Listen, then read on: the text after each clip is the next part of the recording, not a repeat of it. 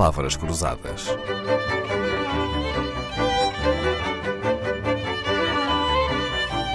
Porque quase tudo é uma questão de semântica. Dora Alexandre nasceu em 1975 em Santo António do Zaire, Angola. Licenciada em Ciências da Comunicação pela Universidade Nova de Lisboa, foi jornalista e trabalhou em vários programas de televisão, incluindo, por exemplo, o Magazine Consigo, na RTP2. Regressou à Universidade Nova para se especializar em História Contemporânea, fez um mestrado em Turismo na Escola Superior de Hotelaria e Turismo do Estoril, com uma dissertação que recebeu o prémio Maria Cândida da Cunha em 2013. Atualmente trabalha numa editora de livros, faz assessoria de imprensa e é coautora de um guia publicado pela Acesso Cultura sobre como os jornalistas e os responsáveis de comunicação devem falar e escrever quando se referem a alguém com alguma deficiência. Bom, do turismo à linguagem inclusiva vai uma grande viagem. O que é que a trouxe até aqui, Dora Alexandre? Bem, aparentemente eu tenho feito coisas muito variadas, eh, mas na verdade todos estes projetos têm em comum a comunicação e o gosto pelo contacto com o outro. Eu gosto muito de pessoas e gosto muito daquilo que faço, e quando fazemos as coisas com gosto, os outros sentem isso e dão-nos oportunidades que de outra forma não dariam, não é?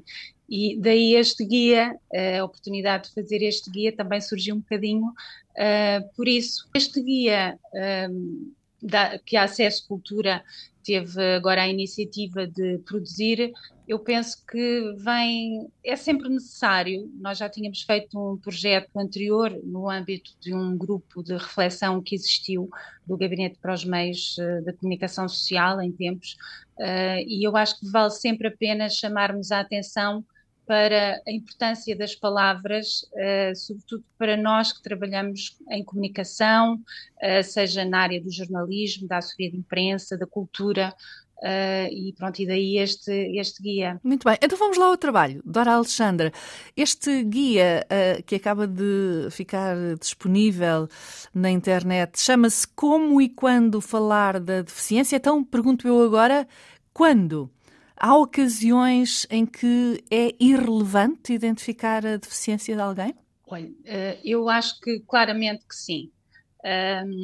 há casos que, eh, em que o facto de o protagonista da nossa entrevista, da nossa reportagem, Uh, ter uma deficiência é perfeitamente dispensável e acaba por ser um bocadinho de voyeurismo, se quisermos.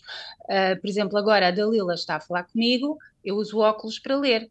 Portanto, tecnicamente até tenho uma deficiência visual, que é ligeira, mas tenho. Mas isto não vem nada ao caso para a nossa conversa, não é? Porque nós estamos a falar sobre o guia, isto um bocadinho uh, extrapolando para uma realidade de uma deficiência mais acentuada, mas na verdade acaba por ser a, a mesma coisa.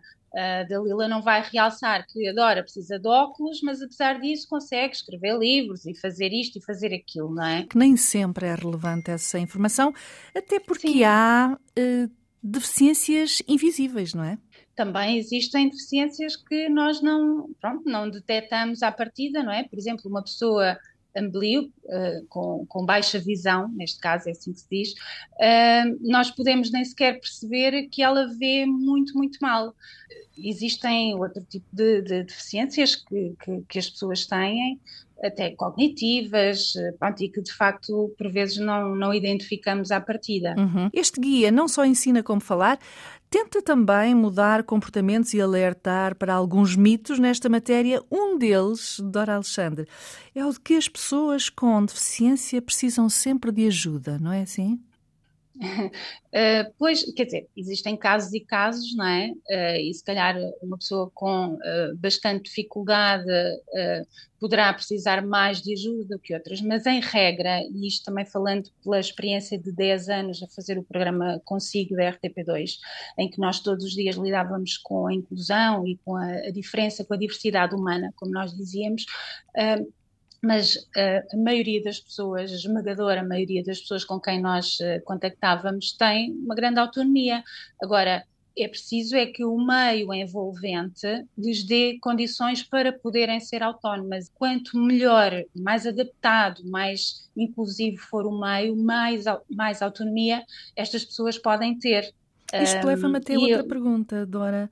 uh, não devemos impor a nossa ajuda, não é?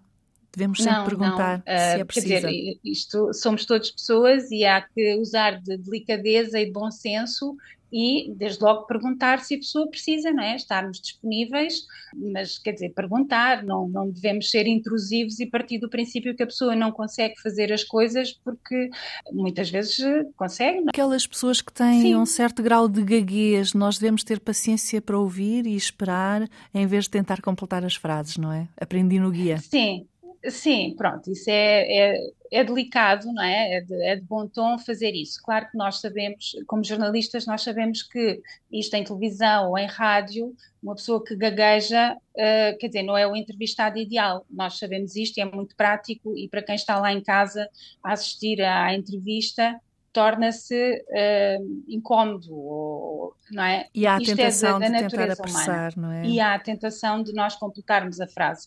Se calhar o melhor é não fazer uma entrevista em direto, Uh, mas podemos entrevistar a pessoa, fazer a edição e pronto, ou então dar-lhe, mas de qualquer forma temos sempre de dar tempo para ela se expressar, não é? Uhum. Caso contrário, melhor é não a entrevistarmos. Claro. Uh, mas temos que respeitar o tempo da pessoa. Outro mito que até a mim me enganava: as pessoas surdas são pessoas com deficiência auditiva. Convencionou-se distinguir entre pessoas surdas com S grande, isto a nível internacional, uh, com S grande, que são pessoas que têm uma língua uh, materna, que é a língua gestual, portuguesa neste caso, não é? é uma língua que está consagrada na nossa Constituição, mas que nem todos os portugueses falam.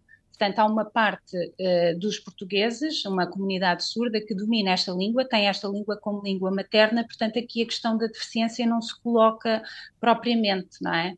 Uh, depois, existe a designação surdo com S pequeno, uh, quando escrevemos, que são pessoas que não dominam a língua gestual, um, ehm, e que têm, de facto, dificuldades auditivas, portanto, existe aqui uma distinção. Pois é, mas em é uma suma, distinção difícil, é uma distinção difícil de fazer no discurso oral, em que não usamos maiúsculas nem minúsculas, não é? Sim, mas eh, não faz é muito sentido tratar as pessoas surdas uh, com pessoas com deficiência, porque elas, na verdade, falam uma língua diferente.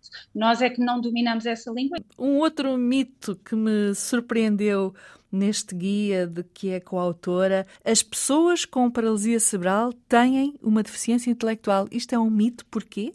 Pois, porque a, eh, a designação desta condição clínica uh, não ajuda, não é? Porque parece que a pessoa tem um problema cognitivo, mas em regra uh, isso não acontece. O que se passa é que uma determinada zona do cérebro uh, está afetada uh, e essa zona controla movimentos, seja motores da fala, motores, quer dizer, da, da deslocação da pessoa, da fala. Portanto, ela tem a dificuldade em articular movimentos porque o cérebro está afetado numa determinada zona. Ou seja, quando nós estamos a falar com uma pessoa com uh, paralisia cerebral, uh, jamais a devemos tratar como se ela tivesse uma uh, deficiência intelectual. intelectual. É? Dora Alexandre, a nossa convidada, escreveu um artigo que se lê com muito interesse e que se chama As Palavras Importam? Sim e muito. Foi publicado este artigo na revista da ACAPO, está disponível na internet. Nele, Dora Alexandre explica que se alguém se referir a mim como deficiente, eu pessoalmente sinto que o adjetivo se aplica à generalidade da minha pessoa, como se toda eu fosse deficiente da cabeça aos pés.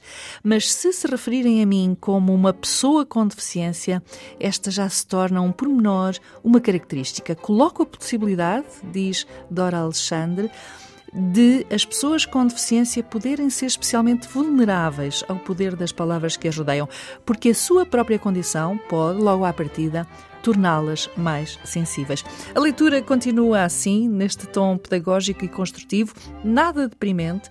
Outro mito a desfazer é o de que o tema da deficiência é deprimente e, como se vê, não é. Palavras Cruzadas, um programa de Dalila Carvalho.